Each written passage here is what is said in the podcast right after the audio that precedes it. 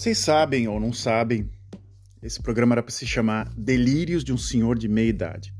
Sim, esse ano eu completo 48 anos. Daqui nove meses ainda. Tem chão ainda. Mas eu tô com 47. Em si, aparentemente, estou numa crise de meia idade. E essas crises de meia idade vêm através de delírios, que é o nome desse programa. Eu acabei encurtando. Eu sempre faço a brincadeira do vossa mecê, vós mecê, você se, né? Como, como se fala você.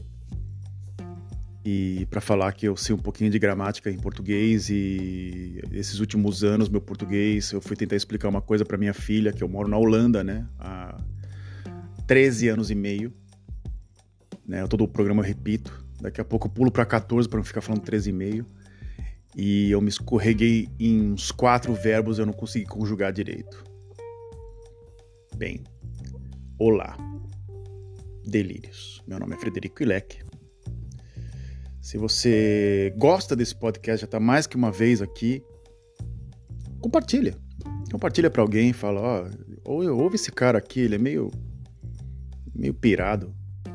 E, e será que tem sentido o que ele está falando? Geralmente sei lá, tem ou não tem sentido. Às vezes eu ouço de novo e falei, caraca, cagada que eu falei, meu, pô, mas deixa lá.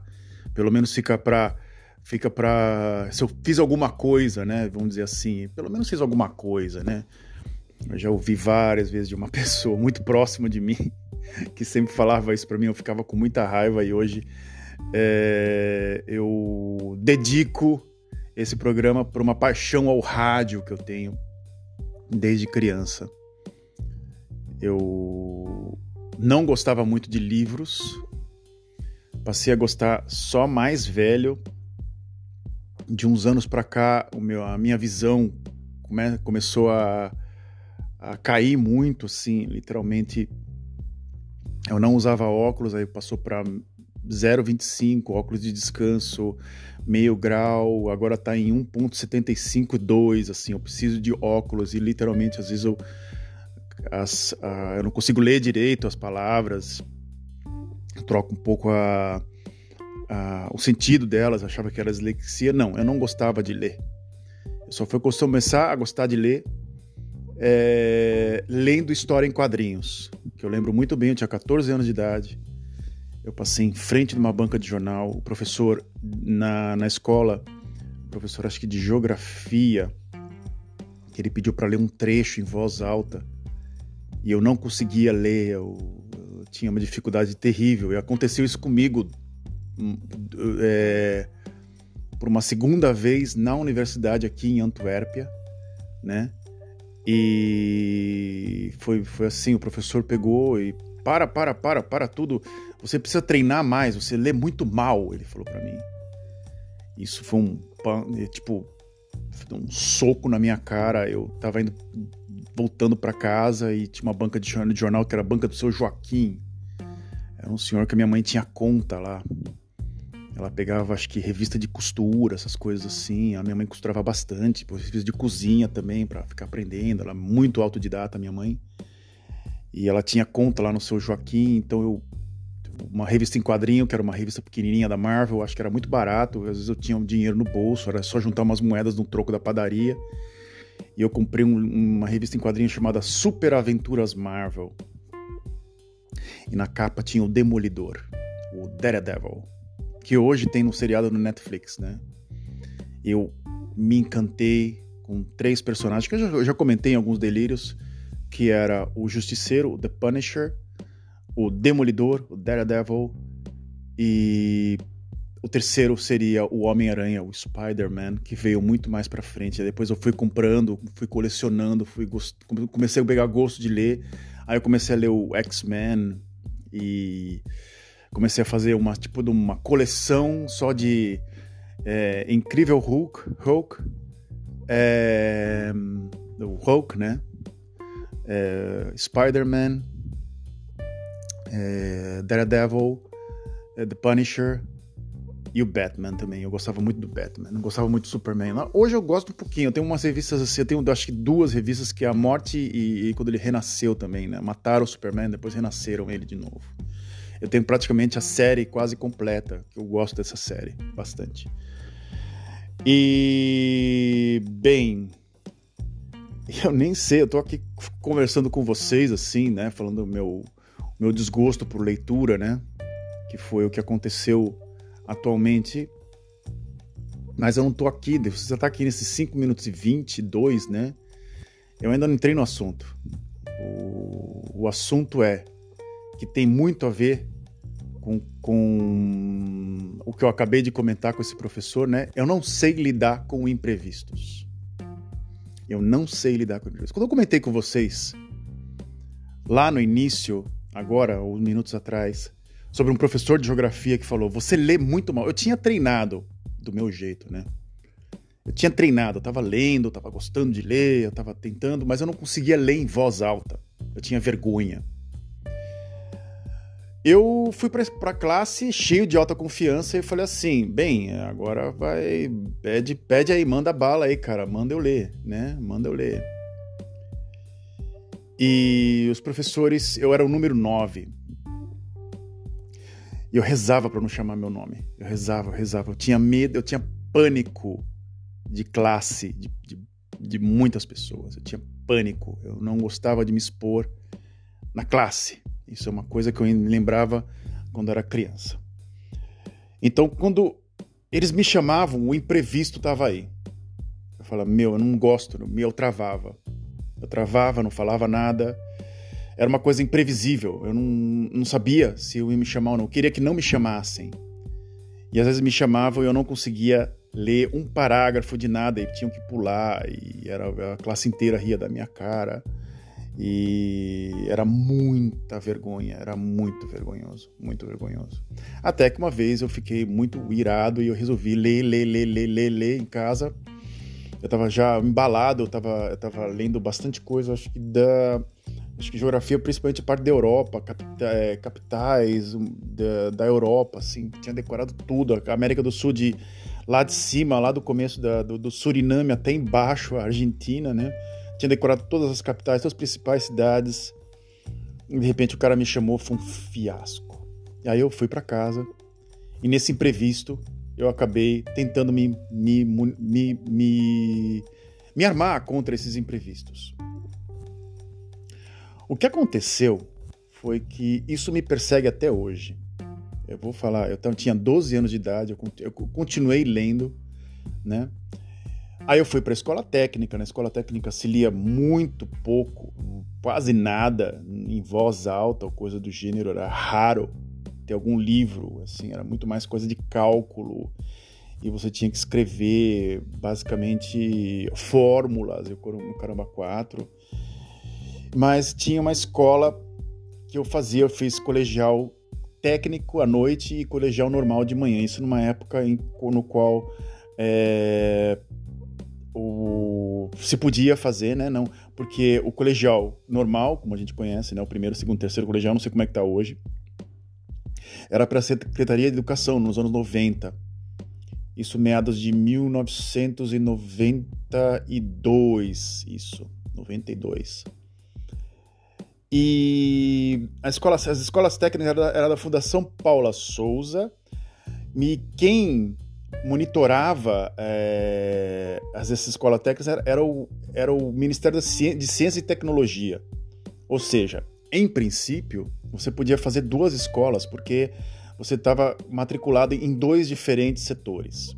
Isso foi um cara de, de fronteira de Minas Gerais que fazia escola comigo, que me explicou e falou assim: olha, você pode fazer, a gente faz eu dou, eu faço colegial eu, eu de manhã porque eu quero fazer faculdade, mas se você faz escola técnica, tem muitas matérias que não tem no colegial normal, tipo geografia, história, uma série de coisas, só tem cálculo só. Geralmente é pura matemática algumas coisas.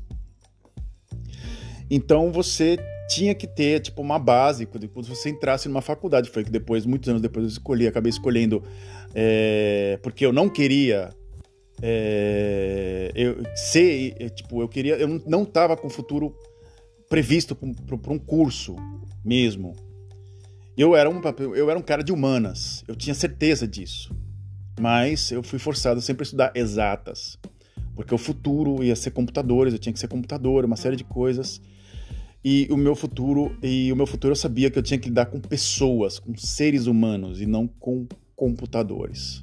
Mas fui forçado a isso. O único computador que me vejo na minha frente é o meu videogame aqui, meu Xbox One e tal, e, e é isso, ponto. A única coisa aí, um, como um laptop que eu abro aqui, de vez em quando eu mexo. Até um tempo atrás eu tentei mexer com um programa chamado Linux, no qual eu também estudei na faculdade. Aí eu comecei a ficar com raiva dos comandos e uma série de coisas. Eu falei assim: ah, chega, já deu, né? Bem, e também é o imprevisto, né? Você tem que estar sempre escrevendo. Você quer abrir o computador e quer que ele faça tudo, né? Atualmente. Você não quer saber que ele dê um, uma tela azul ou que ele trave ou coisas do gênero. Você quer saber que ele funcione. Está na frente, que ele está ali. Todo mundo, por isso que todo mundo aqui, né, onde eu tô, compra Apple, porque Apple não tem imprevisto. E é isso. Bem, e eu realmente me preparei, né? Eu fiz o colegial técnico e depois o, o colegial normal, né? Com a certeza de que o meu futuro não era dentro da parte técnica. Eu tinha quase 100% de, de certeza disso, mas eu era meio que é, em casa se mexia muito com o nosso emocional. É, falavam coisas para agradar a gente, para meio que tipo guiar. Faça o que eu digo, não faça o que eu faço. Falava meu pai, né, pra gente. Então era uma manipulação terrível. E lá no meu auge dos meus 27 anos, eu resolvi fazer uma faculdade de humanas, que foi a faculdade de comunicação, por um grande acaso, um gigante acaso que foi um imprevisto que eu já esperava acontecer. Uma pessoa falar para mim que eu tinha tendência para fazer a coisa e eu pegar e falar: bom, eu tenho tendência para fazer. E resolvi fazer uma universidade de humanas e troquei completamente o meu rumo. Só que dentro da profissão eu acabei não sabendo também lidar com pautas furadas, é, pessoas que não iam, é, pautas que você agendava e a pessoa resolvia não dar entrevista porque não estava afim ou porque literalmente tinha outra, outra, outra agenda, eu ficava muito irritado. A pessoa que mais me irritou numa entrevista foi o vereador de Santos chamado Fausto Figueira. Eu trabalhava como freelancer num, um jornalzinho de Santos e eu precisava entrevistar o Fausto Figueira de qualquer jeito. E sim, eu fui meio pentelho, eu fui meio chato pra caralho. Né? Eu fiquei enchendo o saco do cara até que ele me recebeu. Eu não me lembro que assunto que eu tinha que comentar. Eu entrei e agendei a conversa com ele. Ele estava no computador e ele me respondia as coisas assim muito seco, com quatro, cinco palavras só. Ele falava, tipo, ah, é, vai acontecer isso nesse projeto e a gente está com isso, isso, aquilo, nada de entusiasmo. Ele respondendo e olhando para o computador, respondendo e olhando para o computador. E eu falei assim: esse cara está muito ocupado. E de repente eu dei uma pescoçada no computador e ele estava jogando paciência. E eu fiquei muito, mas muito irado. Eu falei assim: eu nunca vi um cara ter uma falta de respeito tão grande. Eu, eu peguei, eu fui para casa onde eu comecei a escrever o que tinha que escrever, entreguei no jornal. A matéria acabou não saindo, né? Por, por, por muitas faltas, muita falta de informação. O jornal não queria com aquele foco, queria com foco eu. Eu, eu tentei dar o foco, o cara não queria me dar o, a informação, foi muito ruim. E aí eu percebi que a minha tendência não era ser jornalista, porque literalmente para pressionar uma pessoa por causa de um fato, eu sou muito ruim. É, eu chego até a ser um, uma espécie de déspota, um ditador, assim, eu chego, chego a ficar irritado. Uma vez eu liguei pro Detran, também pro, trabalhando para esse jornalzinho de Santos. Uma. Um, Santos tinha uma, uma espécie de. chamavam de indústria de multas que era uma coisa que que acabou surgindo uma denúncia de que a prefeitura de Santos resolveu arrecadar em São Vicente resolveu arrecadar mais dinheiro na época, né, de, de dos munícipes, né, do, das, dos, dos, dos, cidadãos, colocando radares em lugares completamente filhos da puta mesmo da cidade. Lugares onde você não, não tinha a, a sinalização, que tinha radar ali, e que radar e locais onde você não tinha como reduzir a velocidade do carro. Você ia tomar uma multa mesmo. Não tinha como escapar, né? Não tinha como escapar. Eram locais assim, tipo, de cada 10 carros que passava, 4 ou 5 tomavam multa. Multas, multas altas, coisa de, na época, 75 a 150 reais ou até mais.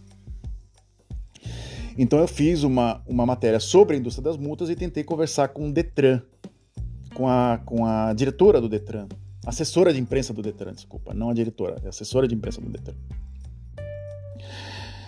E eu lembro que ela começou a negar bastante as informações, porque eu já tinha fatos, já tinha praticamente grande parte das coisas que eu tinha colhido, já batia muita coisa, muita denúncia, é, pontos no qual batiam assim, falou, poxa, isso aqui é sacanagem, isso aqui é, é para realmente tirar dinheiro das pessoas, a pessoa tomar uma multa e pagar, ainda paga imposto do carro, tá de sacanagem, põe um quebra-molas aqui, né, põe um local, faz a pessoa reduzir a velocidade, não enfia um radar, né, pra pessoa.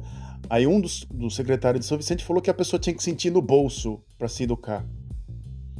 Né? Então é, é, era muito estranho e de repente eu fui um pouco mais duro com a, com a secretária, é, com a assessora de imprensa do Detran, né, do Departamento de Trânsito de Santos, e ela falou assim para mim, essa, dureza, essa dureza, porque literalmente eu, não, eu, eu achava que ela ia, eu burro, né? Falava, falei, inocente, né? Achava que ela, não, desculpa, a gente chegou, realmente chegou a essa conclusão que nós colocamos radares em pontos errados. Nossa, você tem razão. Não, a mulher ia negar, né, cara? Porra. Mulher ia negar. E aí eu fiquei muito puto. Eu falei assim pra, assim, pra ela, falei assim, não, e, e eu não sei que resposta que eu dei para ela, uma resposta muito ácida, muito mal educada. Ela falou assim meu Deus, como o senhor é arrogante, ela falou para assim, arrogante, que é tipo Santos, é, é, o Santos antigo, né? As pessoas mais velhas de Santos, elas falam com rá, né? Como você, como o senhor é arrogante, como o senhor é, como o senhor é arrogante, ela falou assim, né? Aí eu falei assim, a senhora quer saber? A senhora quer saber se eu sou arrogante ou não? Então eu quero marcar uma conversa com a senhora para saber realmente se isso bate ou não e eu quero abrir o mapa da cidade de Santos e mostrar para a senhora onde eu queria saber onde estão os pontos de, de, radar no qual as pessoas tanto reclamam que tomam tanto, tantas multas. Eu falei dessa maneira.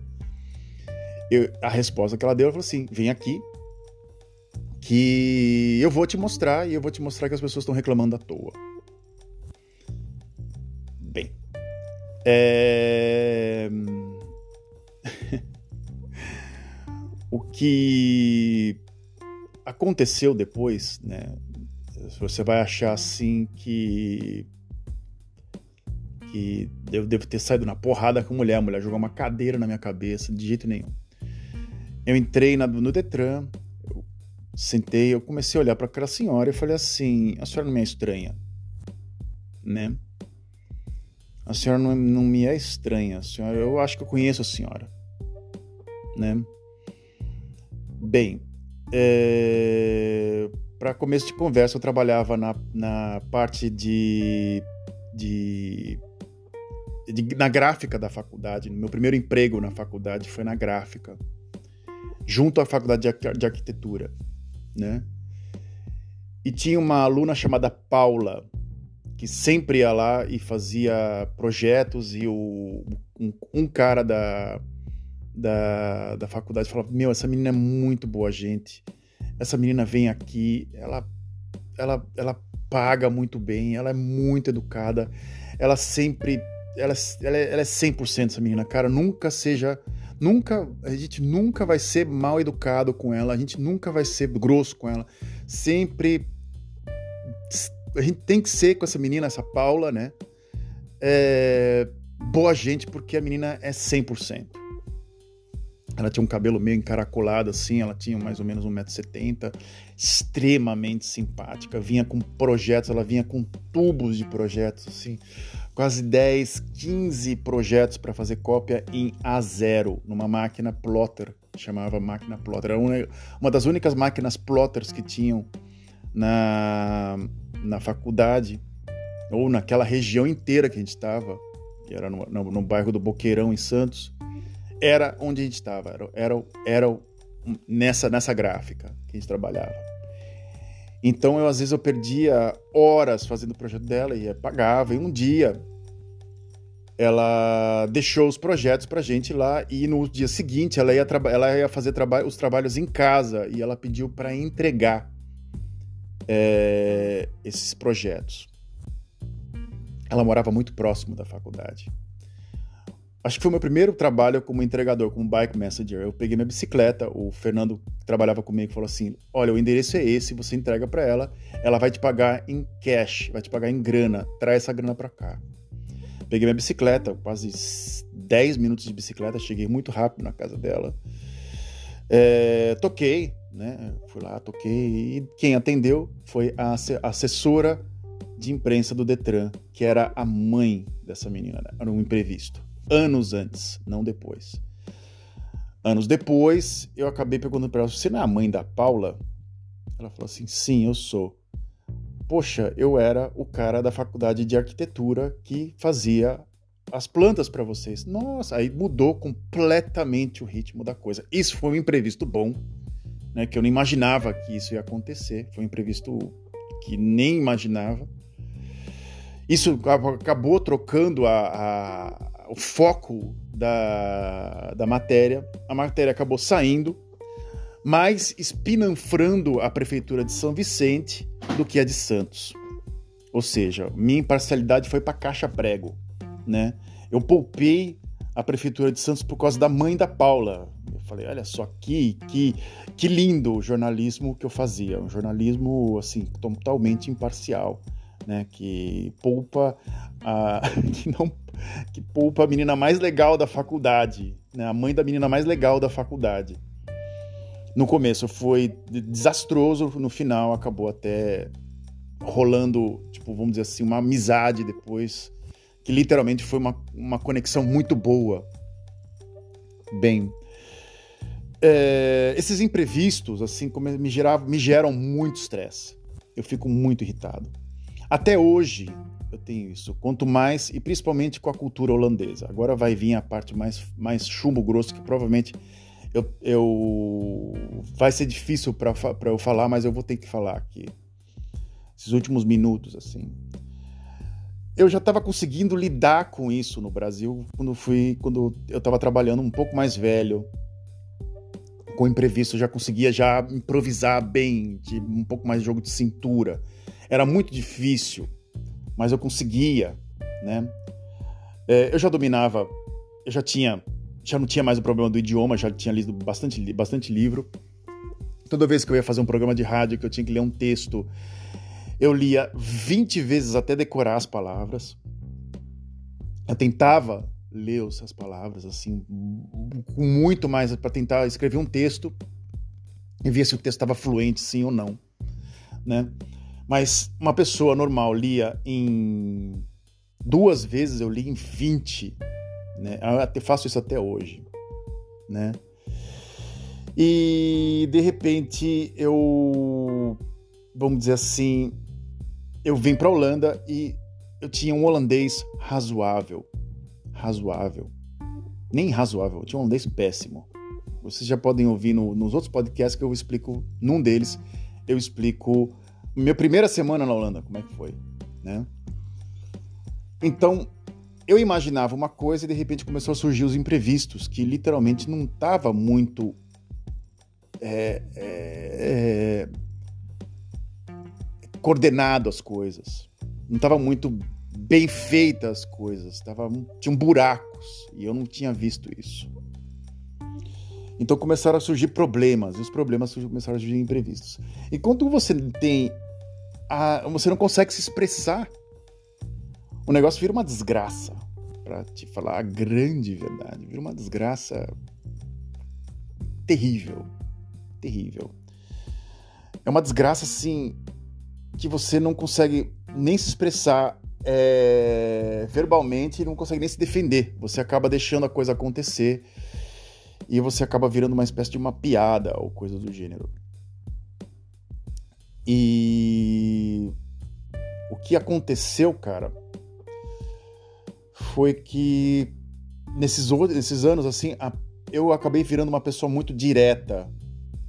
E a, a, acabei, acabo falando coisas que vêm na minha cabeça e completamente inconsequente. Porque a raiva é tão grande que eu me expresso de uma forma muito agressiva, com palavrões, com palavras toscas, com uma série de coisas assim, ao invés de criar um vocabulário, como eu estou falando com vocês aqui agora, né? Então, o imprevisto, quando surge, principalmente aqui na Holanda, é, eu acabo me eu acabo ficando mais com muito mais raiva do que quando eu assim eu tenho eu tenho eu tenho uma explosão de raiva né muito maior do que há uns 15 anos atrás mas bem maior bem maior porque como é que você vai se expressar com um momento de imprevisto? Você dá uma resposta verbal, você com mais calma você consegue lidar. Quando você não tem a parte verbal, você acaba virando um sei lá. Você tem que fazer, você tem que agir para mostrar, tendo ação. E como o holandês e a cultura holandesa são culturas muito fechadas, e, um, um, e o, o, holandês também é um, é um idioma no qual eu vou falar para mais para frente, é que as palavras não têm lógica e a verba, a, a regra gramatical também não tem lógica. Você acaba ficando, você acaba entrando assim num mundo totalmente paralelo. Você fala assim, cara, que porra é essa, né? E aí o imprevisto acaba virando um problema, né? como quase que idêntico ao quando, a quando tínhamos 12 anos de idade. Que o professor de geografia falou: o senhor lê muito mal, vai estudar. Bem, qual foi a minha defesa para isso? Eu tive que entrar em contato com a Universidade de Maastricht, onde eu, lugar onde eu, onde eu moro, e voltar a ter aulas de holandês para tentar me expressar direito e tentar fazer a mesma coisa que eu fiz quando eu tinha 12 anos de idade. Nesse meio tempo, eu acabei tentando fazer mestrado pela Universidade de Antuérpia, na parte de História. É... A conversa com o professor foi ótima, foi... não teve nenhum imprevisto, não teve nenhum problema. Ele se surpreendeu com, meu, com a minha bagagem, com, com minha, minha cultura, com uma série de coisas. Na aula, que era uma aula online, eu acabei perdendo é, o foco. É, eu perdi o foco. Eu teve uma aula que eu tinha que ler e ele fez eu ler e de repente ele falou a mesma palavra que o professor de geografia que eu comentei com você, que era o professor Davi de geografia, agora me veio o nome na cabeça, professor Davi de geografia. Veio. O professor Paulo Gibbels falou a frase praticamente idêntica ao que o professor falou é, quando eu tinha 12 anos de idade. Eu, aos 46 do segundo tempo, né, para falar a verdade, 46 anos, tive que fui tratado como uma criança de 12 e em frente de uma classe online com mais de nove alunos, eu me senti muito envergonhado, mas muito envergonhado. É, não era uma questão de, de entender a, a, aula ou coisa do gênero, era uma questão de literalmente estar perdido no online, que eu nunca tinha assistido uma aula online na minha vida. E de repente eu não sabia lidar com aquela situação, e toda vez que vinham perguntas para mim, eu não estava acompanhando a aula. Literalmente não estava acompanhando nada, zero. Zero, nove pessoas falando ao mesmo tempo, um cara no canto da tela é, colocando slides e mudando os PowerPoints e um PowerPoint com palavras, com muitas, cada 100 palavras que aparecia na, na, no PowerPoint. é, umas 10 eu não entendi, eram 10 palavras que davam sentido ao curso. na hora que eu tentei explicar, eu dei uma de, de Carluxo, sabe? Que acho que teve uma.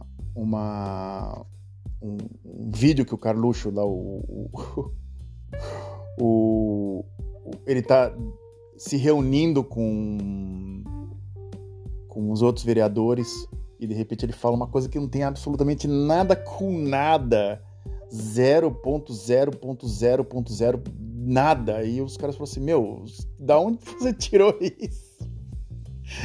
Então eu tava mais ou menos assim, espacial, total espacial. E de repente eu, num, dos, num, dos, num dos, numa das aulas, eu fechei o computador e eu falei para mim mesmo: esse ano eu não tenho condições de acompanhar nenhum tipo de, de aula. Eu tenho que voltar a estudar holandês. Amanhã eu entro em contato com a professora e volto a estudar holandês. E aí eu vou ter que eu tenho um monte de revista em quadrinho aqui, coisas pra caramba. Eu desenho também, né? Então quadrinho, então me ajuda um pouco criar um texto que tenha sentido, uma piada que tenha sentido. O holandês para fazer piada é foda, é foda. Você tem que ser muito no sense, como um cartunista chamado Kamagurka. É, minha, é o meu delírio gráfico. Caso você saiba ler holandês, ou acho que nem tem necessidade de você ler holandês ou coisa do gênero, o Kamagurka ele tem um, um humor tosco, frio, negro, no qual resume um pouco o, o, subconsciente dos belgas, que adoram quadrinhos e são pessoas que, ao mesmo tempo, aparentemente são tolas, mas ao, ao mesmo ao, do outro lado eles são toscos. Os belgas são toscos. Eu acho os belgas muito toscos, às, às vezes, assim. Tem um bom gosto de cerveja, de comida, de chocolate, uma delícia, mas às vezes eles têm um, opiniões muito hipócritas. Eu não gosto muito. Tenho, eu tinha um amigo belga, um cara muito legal de Ghent, Nicolas Hendricks. Faz muito tempo que eu não converso com ele. E. Bem, e é isso. Chega de nostalgia. Me despeço por aqui. Espero que vocês saibam lidar com, com imprevistos. Eu vou aprender nesse meio tempo. Delírios vai se despedindo, meu delírio vai se despedindo. Eu espero que vocês estejam muito bem nesse, nesse, nesse meio, nessa, nessa vidona de meu Deus. Um abraço no coração de todos. Tchau.